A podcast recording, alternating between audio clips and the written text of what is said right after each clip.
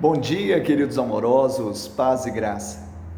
Por isso vos digo: não andeis ansiosos pelo que haveis de comer ou beber, nem pelo vosso corpo quanto que haveis de vestir.